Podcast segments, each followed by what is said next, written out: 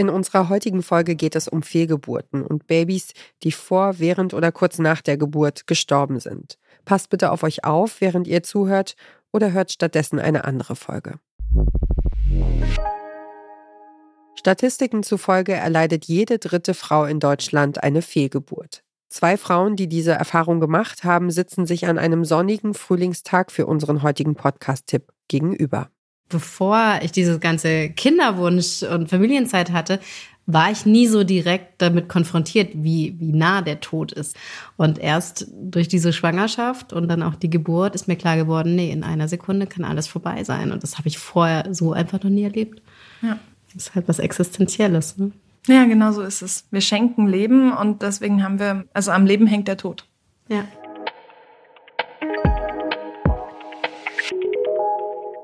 Das sind die Podcast-Host Katrin Hasselbeck und ihre Gästin Natascha Zagorski. Ihr hört den Podcast-Podcast von Detektor FM und wir empfehlen euch heute Eltern ohne Filter. Natascha Zagorski ist Buchautorin und PR-Expertin und seit ein paar Jahren ist sie auch eine politische Mama.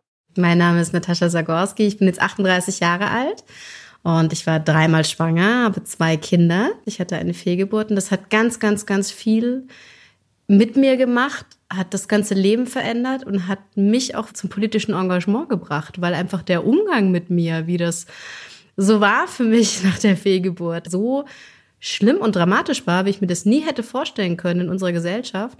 Und deswegen habe ich jetzt so eine Wut entwickelt, dass ich versuche einfach auch politisch was zu bewegen. Und deswegen bin ich wirklich durch meine Fehlgeburt ein anderer Mensch geworden. Nach einer Fehlgeburt können Reste der Gebärmutterschleimhaut im Uterus zurückbleiben. Es kann dadurch zu gefährlichen Infektionen kommen. In einer OP, der sogenannten Ausschabung, wird deshalb überschüssiges Gewebe entfernt. Natascha Zagorski hat nach ihrer Fehlgeburt solch eine Operation und bittet danach um eine Krankschreibung. Die Antwort, die brauchen Sie nicht, Frau Zagorski, Sie können morgen wieder ins Büro.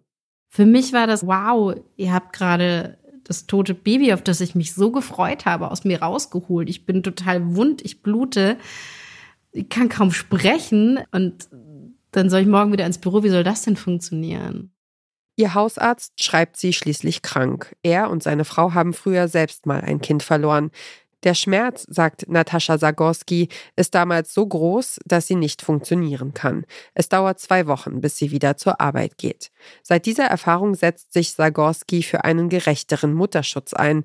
Podcast-Host Katrin Hasselbeck. Natascha hat im Februar 2022 eine Petition gestartet.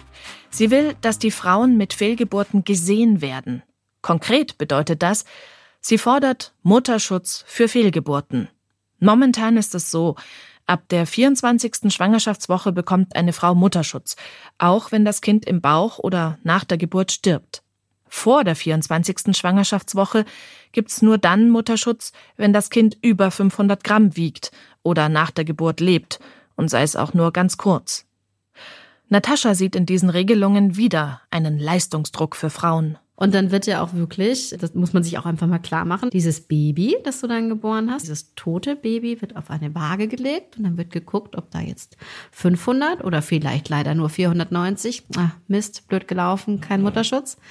So Gott, funktioniert das. das so absurd. Ja, ja, So, so ist das in den Kliniken. Die werden gewogen und nach Grammzahl kriegst du deinen Mutterschutz oder nicht? Erzähl, was in deiner Petition steht. Dass das aufhören muss.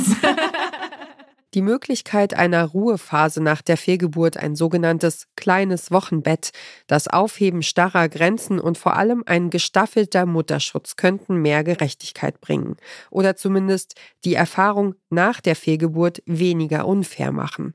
Natascha Zagorski führt dafür viele Hintergrundgespräche im Bundestag und zieht Sinn aus dem, was sie durchmachen musste. Mir hat mal eine ganz tolle Frau, die hat mir geschrieben, dein Kind das da gestorben ist bei dir im Bauch, das hat so viel ausgelöst und so viel bewegt, wie manche Menschen in ihrem ganzen Leben nicht. Mhm. Und das ist vielleicht auch einfach Schicksal. Mhm. Das war dann die Aufgabe von dieser kleinen Seele da oben, ja. dass wir vielleicht wegen dieser Seele jetzt hoffentlich ein Gesetz für einen gestaffelten Mutterschutz bekommen. Und wow. Kannst du stolz sein auf dein erstes Kind? Ja, genau. Kleiner Sturkopf. Eltern ohne Filter widmet sich unterschiedlichsten Themen aus dem Elternkosmos. Wie können wir das Chaos zu Hause umarmen? Was tun, wenn der Kinderwunsch unerfüllt bleibt?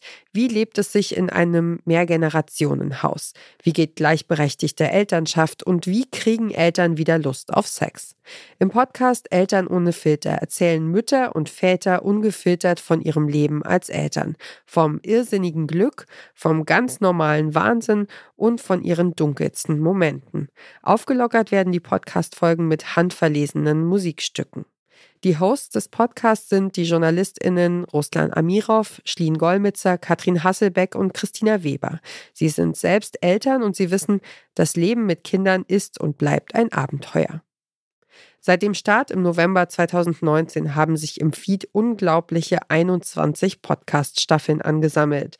Eltern ohne Filter ist ein Podcast von Bayern 2. Jeden Freitag kommt eine neue Folge. Das war der Podcast-Podcast für heute. Mehr Empfehlungen vom Podcast Radio Detektor FM hört ihr täglich auf der Plattform eurer Wahl. Kommentiert unsere Folge, lasst uns ein Like da und empfehlt den Podcast Podcast einem anderen Podcast Junkie. Dieser Tipp und die Moderation kamen von mir, Ina Lebetjew. Redaktion Caroline Breitschädel, Joanna Voss und Doreen Rothmann. Produziert hat die Folge Stanley Baldauf. Wir hören uns.